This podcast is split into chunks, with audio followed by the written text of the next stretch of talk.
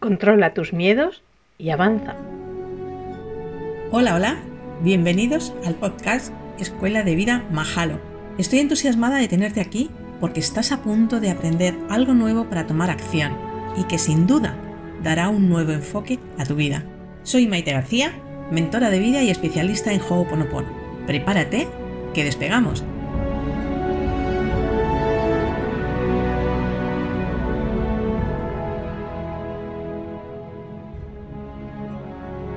Tenemos dos opciones para vivir la vida. Una es desde el miedo y desde el temor, que es la que conocemos precisamente. Así es como nos han enseñado a vivir y así es como transitamos por nuestra vida. La otra es desde el amor incondicional y el respeto, y esta es la gran desconocida. El miedo paraliza y crea sufrimiento, y esto vuelve vulnerable a las personas, que son muy fácilmente controlables. Pero cuando aprendemos a controlar nuestros miedos, es cuando conseguimos ser libres. Ahí experimentamos la verdadera felicidad. Pero realmente, ¿qué es el miedo?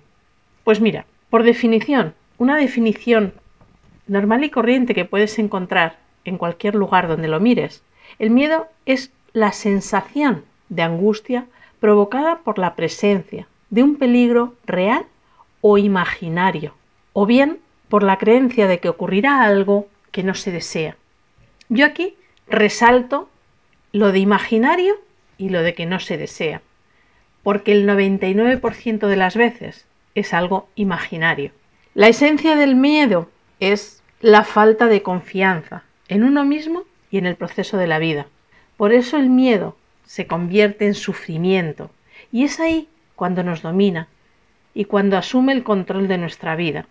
El miedo interfiere en nuestros sentimientos, en los pensamientos, las acciones, nuestras decisiones. De hecho, le tenemos miedo a un pensamiento. No es una realidad, no es algo real, solamente es algo que nuestra mente nos está contando que va a ocurrir. No es una acción inminente, ni mucho menos. Aquí es donde bloquea nuestros deseos, nuestro comportamiento y, en definitiva, bloquea y paraliza a la persona. Todo ese poder tiene el miedo. Por lo tanto, el miedo solo es una emoción, no es nada más que eso. Y por ello, el miedo no es un problema. El problema es cómo lo gestionamos, porque la intensidad del miedo que vas a sentir ante un pensamiento va a depender de la interpretación que hagas de ese pensamiento y de la credibilidad que le des a la historia. Le tenemos miedo a muchas cosas. De hecho, todo nos asusta. El tener, el no tener, los hijos, la actualidad, el pasado, el futuro, etcétera, etcétera. Podríamos llenar hojas y hojas de cosas a las cuales les tenemos miedo. Pero el miedo, en su más amplia esencia, lo sentimos por los daños y perjuicios al ego al qué dirán, a la humillación, el fracaso, la vergüenza, etc.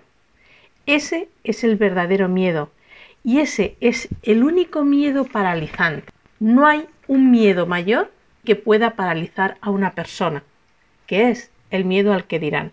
Y además está reforzado por dos temores.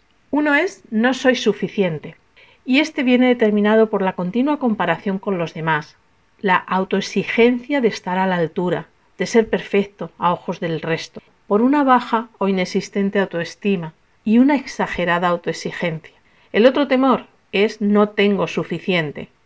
Aquí están englobadas todas las excusas que utilizamos para justificarnos a nosotros mismos el por qué no conseguimos nuestros objetivos. No tengo suficiente dinero, tiempo, estudios, preparación, edad, no soy suficientemente bueno, no estoy preparado, etcétera, etcétera. Pero ¿cómo podemos gestionar nuestros miedos para que no interfieran de esa forma tan brusca en nosotros y en nuestras vidas? Pues exactamente igual que cualquier emoción que se precie. Todas las emociones que sentimos tienen que estar sí o sí bajo nuestro control. No podemos tener nuestra vida controlada por nuestras emociones, porque ahí es cuando vamos a la deriva. Y el miedo no es diferente a ellas.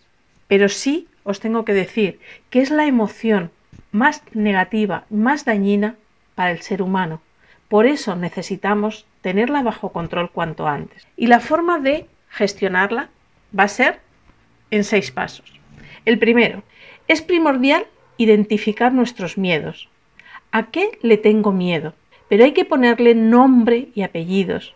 Hay que concretar y ser muy exactos para poder determinar si realmente es un peligro inminente, presente, o si por el contrario es un posible peligro futuro o del pasado. Ahí ya vamos a saber exactamente a qué le estamos teniendo miedo. El segundo paso, hay que tomar conciencia, ver cómo interfiere ese miedo en nosotros, en nuestro cuerpo, en nuestros pensamientos, en nuestros sentimientos, en definitiva, en nuestra vida. El siguiente paso es la historia. Observar qué historia te está provocando ese miedo. ¿Con qué o quién te está comparando tu intelecto? En el peor de los casos, ¿qué te dice que te va a ocurrir? Vamos al cuarto paso, y es determinar el para qué. ¿Para qué estás viviendo esa situación? ¿Qué mensaje te trae? ¿Y por qué ese mensaje que tú interpretas te provoca esa emoción de miedo. Pasamos al quinto paso, que es enfrentarlo. Poco a poco. Los miedos no se pueden tumbar de golpe, hay que ir poco a poco, porque si no, corremos el riesgo de colapsarnos, de paralizarnos. Tenemos que ir poco a poco, con apoyos, apoyos que te aporten seguridad y aprendiendo a controlar tu mente y tu ego. Es muy importante. Porque como ya hemos dicho, solamente le tenemos miedo a un pensamiento.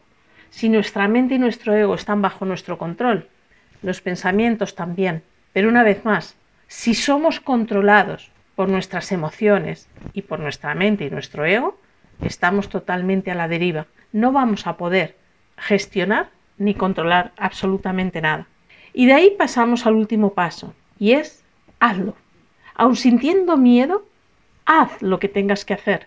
Solo así los vas a ir venciendo, porque realmente es miedo a lo desconocido, a salir de tu zona de confort y nada más. Y para poder vencer esos miedos, tenemos que actuar y aun sintiéndolo, dar el paso, porque así lo enfrentamos y lo hacemos más pequeño y cada vez tendrá muchísimo menos poder sobre nosotros y nuestras circunstancias. En definitiva, y resumiendo, te diré que la función del miedo es protegernos, y desde ese punto es desde donde tenemos que contemplarlo, siendo conscientes de sus avisos, pero sin que interfiera en nuestras acciones ni en nuestras decisiones, sin que nos controle, sino que consigamos tenerlo controlado. Bueno, pues un día más tocamos el final. Te recuerdo, como ya sabes, que puedes seguirme en mi página web y demás redes sociales que te las dejo en la descripción. Y bueno, por el momento seguimos juntos, caminando hacia nuestro propósito común y es poder decir un día, yo ya soy especialista en mí. Muy agradecida por tu compañía y mientras nos volvemos a juntar, recuerda siempre sonreír, porque todo va a ir muy bien. Hasta pronto.